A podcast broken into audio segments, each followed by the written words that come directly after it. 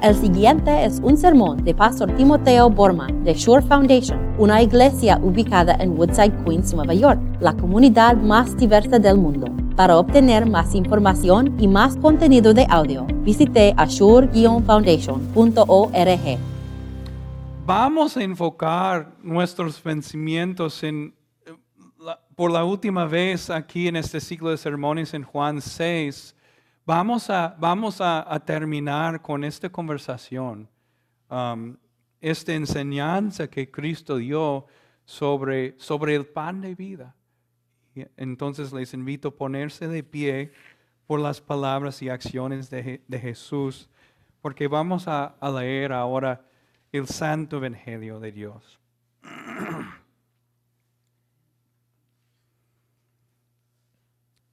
Cristo dijo estas palabras. Yo soy el pan vivo que bajó del cielo. Si alguno come este pan, vivirá para siempre. Este pan es mi carne y lo daré para que el mundo viva.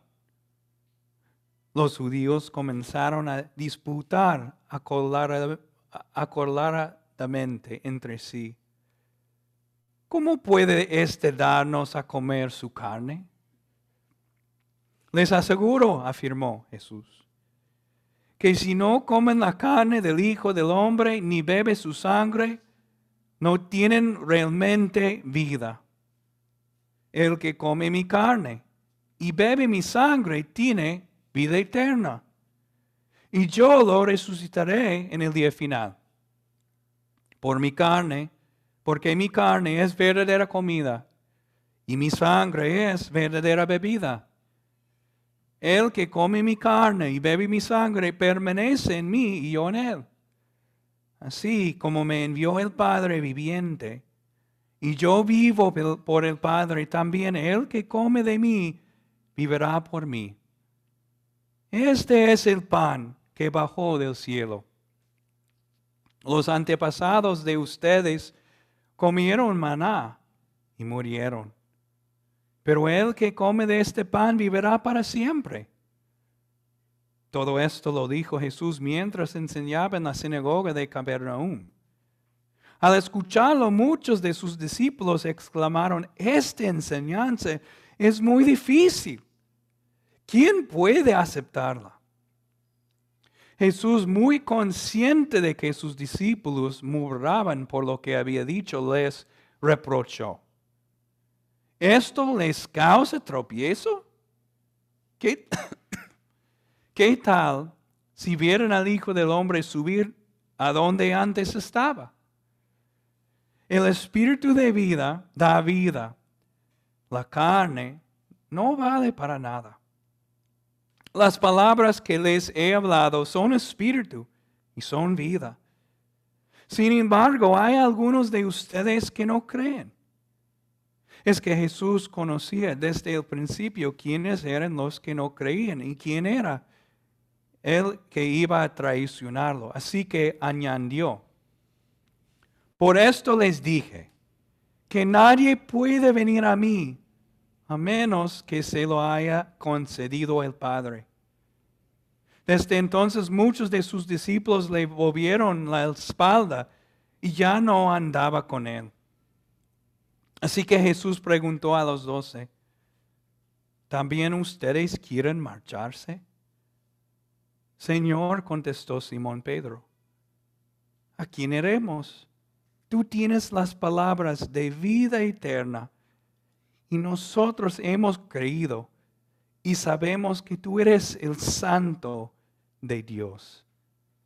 Este es el Evangelio de Dios. Pueden sentarse.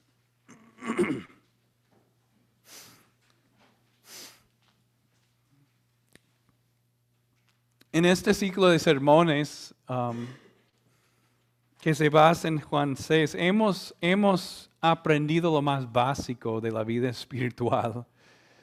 Primero, en- hace, hace como cuatro semanas, Jesús nos enseñó qué debemos comer. ¿Qué pan eh, eh, eh, es que nos da verdadera vida y, y es Cristo Jesús. Hace dos semanas vimos cómo, eh, cómo acercamos a Cristo Jesús, la imposibilidad, pero también cómo, cómo eh, el Padre nos lleva a Cristo Jesús. Y hoy vamos a ver algo más básico todavía. Cristo nos va a enseñar a comer. A comer. Porque no, no podemos darlo por sentado que, el, el, mundo sabe comer. Ah, yo, ah, yo, he visto en mi casa, mi, mi bebé, mi niñito, Drew, en un sentido no sabe comer. A, veces eh, meto, meto la cuchara en su boca, una fruta o algo ahí, y, y lo que él, eh, eh, él es, escupe de su boca todo lo que he metido. Entonces trato otra vez a, alimentarlo. Ruth, tienes que tragarlo, le digo. No es, no podemos darlo por sentado que, que el mundo sabe comer. Y Jesús nos enseña hoy a comer, a comer. Primero vamos a, y vamos a ver eh, esa enseñanza sobre eh, cómo, cómo debemos comer de tres perspectivas. Primero la ofensa, segunda el significado y, y, finalmente la razonabilidad de, de la alimentación. Primero la ofensa. Primero la ofensa. La enseñanza de Jesús aquí, a propósito, es ofensiva. Y, Cristo aquí podría haber evitado todo y, en vez de, decir palabras ofensivas, podría haber dicho, deben comer pan. Pero lo que Cristo dijo es esto. Mira el versículo, versículo por ejemplo 54. El que come mi carne y bebe mi sangre, tiene vida eterna. Ahora, quiero notar por lo menos tres cosas de Primero, primera vez aquí en esta lectura Jesús no está hablando sobre pan. No, pan no es ofensivo. Está hablando sobre, sobre su carne. E, e, es como que él estaba diciendo, ¿sabes qué? Tienes que ir a, Pollos Marios y ellos les van a cocinar mi carne y deben comerlo. Es bastante ofensivo. ¿Y sabes qué? No, no, debes ir a, buscar, yo no sé, Coca-Colita para tomar con este buen almuerzo de, mi, de, mi, de este buen pollo. ¿Sabe cómo pollo, verdad? deben tragar mi sangre. Y este para un judío es muy, muy ofensivo. Ustedes saben que no deben ofrecer un sándwich de, puerco, ¿verdad? A, ningún judío. Y mucho menos de sangre. Entonces aquí está Jesús diciendo lo que judíos, lo que deben comer es, es mi carne y deben tragar, e, es mi carne y deben tragar mi sangre. Además, Él cambió la palabra para comer. Aquí no se nota en el español, pero se nota en el griego. Él no, no solamente dice, deben comerlo, deben en un sentido masticarlo.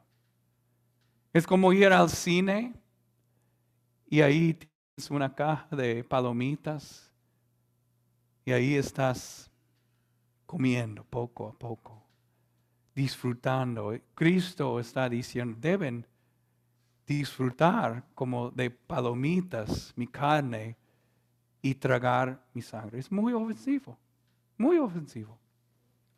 Ahora, es muy importante para nosotros reconocer dos cosas aquí Primero, Cristo, cuando nosotros acercamos a Cristo para comer, tenemos que acercarnos de manera humilde. Porque si acercamos a Jesús con arrogancia diciendo, Cristo, yo sé mejor que tú, no vamos a comer. Cristo siempre nos va a ofendernos si tenemos en nuestro corazón arrogancia. Y en- en- entonces es muy importante reconocer en, en algún momento, eso es cierto, en algún momento la palabra de Dios, les prometo, les va a ofender. Les va a ofender. Entonces en este momento tienes una decisión, como ellos también tuvieron la misma decisión. Pueden decir, yo sé, yo tengo más sabiduría de Cristo Jesús, entonces me voy.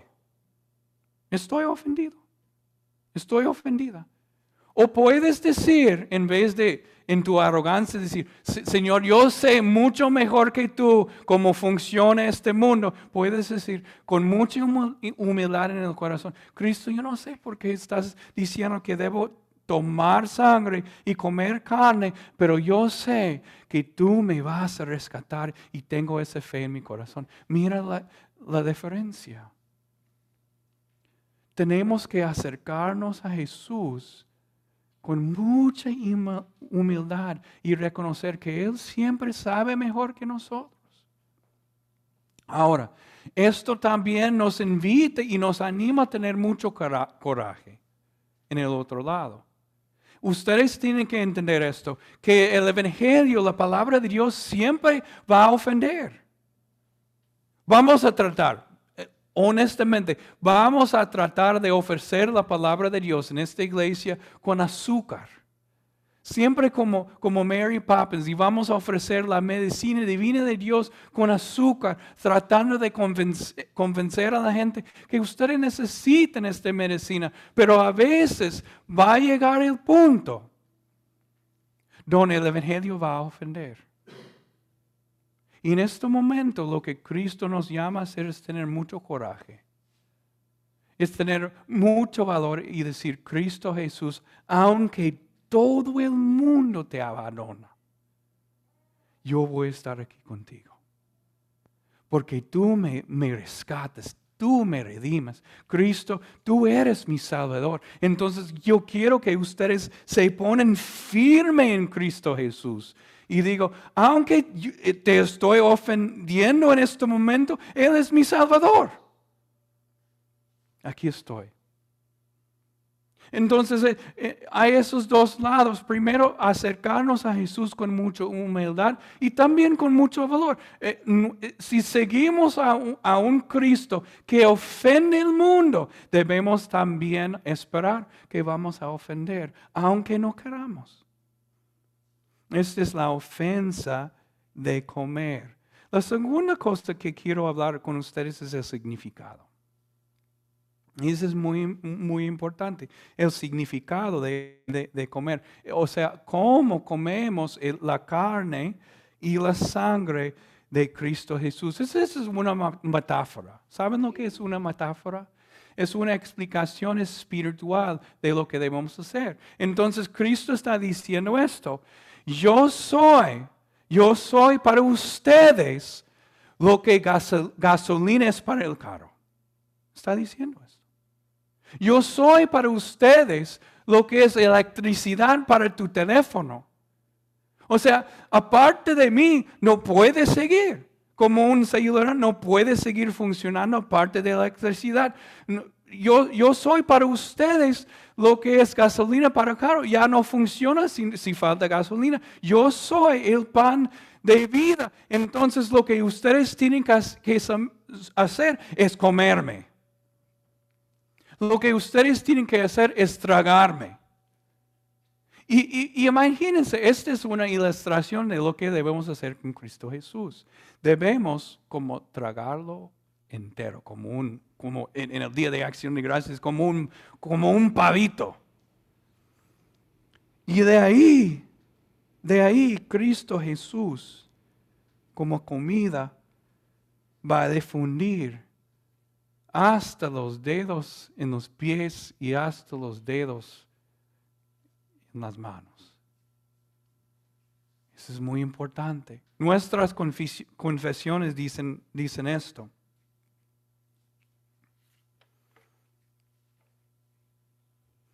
Este comer espiritual, sin embargo, no es otra cosa que la fe. Es decir, so- son tres verbos, tres acciones para comer. Escuchar, primero escuchar. No pueden comer sin escuchar, es obvio. Aceptar con fe. O sea, no ser ofendido y aceptarlo con fe. Y ahora esta es la tercera parte. Y somos muy malos en ese sentido como seres humanos para comer. Hay que aplicarnos a nosotros mismos la palabra de Dios. muchas veces lo que pasa es, eh, somos como, como niños, como bebés, como, como mi hijo Drew, y, y, metimos ahí la cuchara de comida y después lo bota. Oh, eso no, no sabemos cómo tragarlo hasta el corazón para que llegue a los, a los, a los dedos de la mano y a los dedos del pie, right? Y lo que Cristo está diciendo es, hay que, para, para comer, hay que tragarlo y dejar que la enseñanza, el consuelo de nuestra fe pase de, de nuestro cerebro, nuestra mente, hasta el corazón. Entonces tienen que practicarlo para comer. Cuando se sienten culpables, por ejemplo. Nosotros muchas veces sabemos en la mente, yo sé que mi Cristo murió por mí, pero todavía nos sentimos culpables, right? ¿Qué he hecho? Lo que ha pasado es que no han tragado todavía ese, esa enseñanza. Tienen que tragarlo. Tienen que decir, Señor, voy a aplicar a mi propio corazón y vida el perdón que Cristo me ha, me ha ofrecido en su cruz y decir, ¿sabe qué? Ya no voy a sentirme culpable porque no lo soy. Mi Cristo murió por mí. Voy a salir de mi puerta hoy y sentir alegría y gozo porque yo soy redimido. Y, vamos a tragarlo como este pavito en el día de acción de gracias hasta que esta comida espiritual llega a los puntos de, de los dedos. Pasarlo de la mente hasta el corazón. O tal vez se sienten, tenemos que practicarlo. Tal vez se, se sienten como una persona que no tiene significado, que no tiene valor ahora sabes que Cristo Jesús ofreció su, su sangre que, que, de manera infinita es, es, es preciosísima. Entonces tú sabes en la mente, delante de Dios tengo un valor infinito, pero no lo sientes. ¿Sabes lo que tienes que hacer? Tienes que tragarlo y decir, Señor, voy a pasar de lo que yo sé en mi mente y pasarlo a corazón y sentirlo en este momento sabiendo que yo tengo un valor infinito en Cristo Jesús. Esto es el significado de comer. Tiene que pasarlo hasta el estómago espiritual y pasarlo hasta todo el cuerpo. Es muy importante. Eso hemos visto ahora la ofensa el significado de, comer y finalmente vamos, a, vamos a, meditar un poquito en la razonabilidad de, este, de esta alimentación. Este momento es, en, en, el ministerio de Cristo es un momento decisivo, decisivo. So, antes de este momento, Cristo tuvo pero miles de discípulos. Y después él enseñó, tienen que comer mi, carne y mi sangre. ¿Y sabe qué? ¿Saben lo que pasó? Miles de discípulos lo, abandonaron. Lo.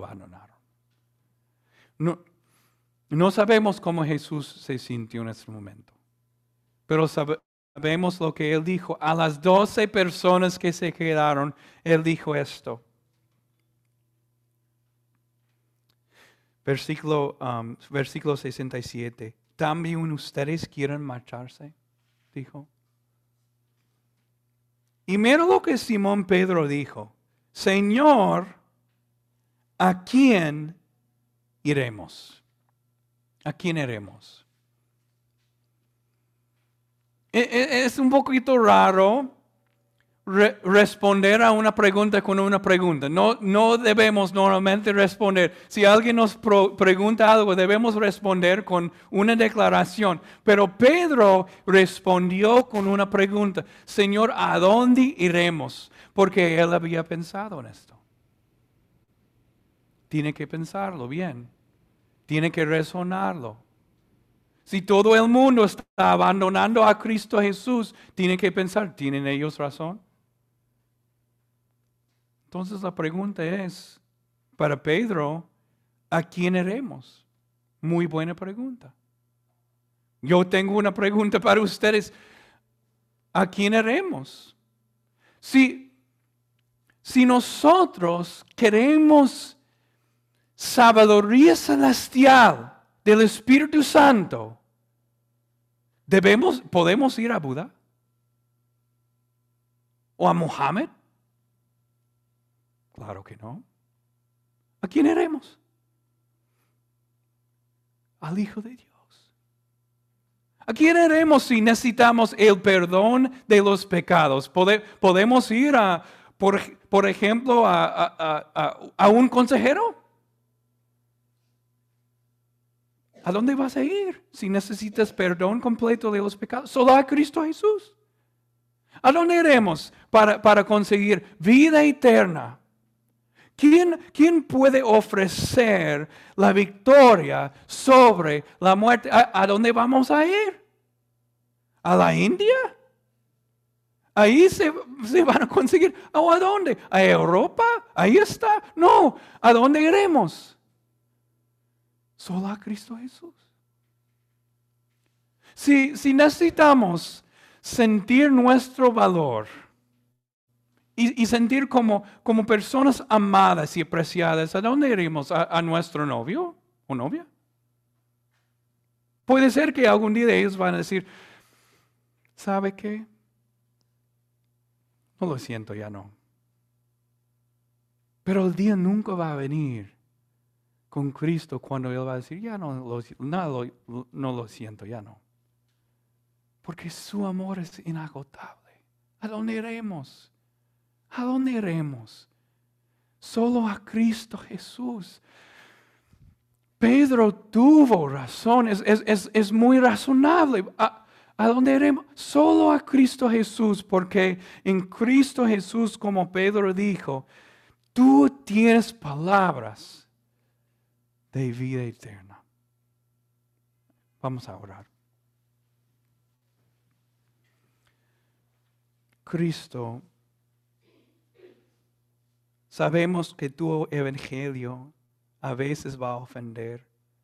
Señor, danos valor cristiano para que seamos tus testigos y danos verdadera humildad para recibir tu palabra también, Señor. Señor, también te damos gracias porque no nos has dado um, como McDonald's para comer. Tú nos has dado un banquete celestial para nuestros espíritus hoy. El perdón de los pecados. Señor, Señor, ayúdanos a ver lo que tenemos en ti, vida eterna. Lo, lo oramos en el nombre de Cristo Jesús. Amén.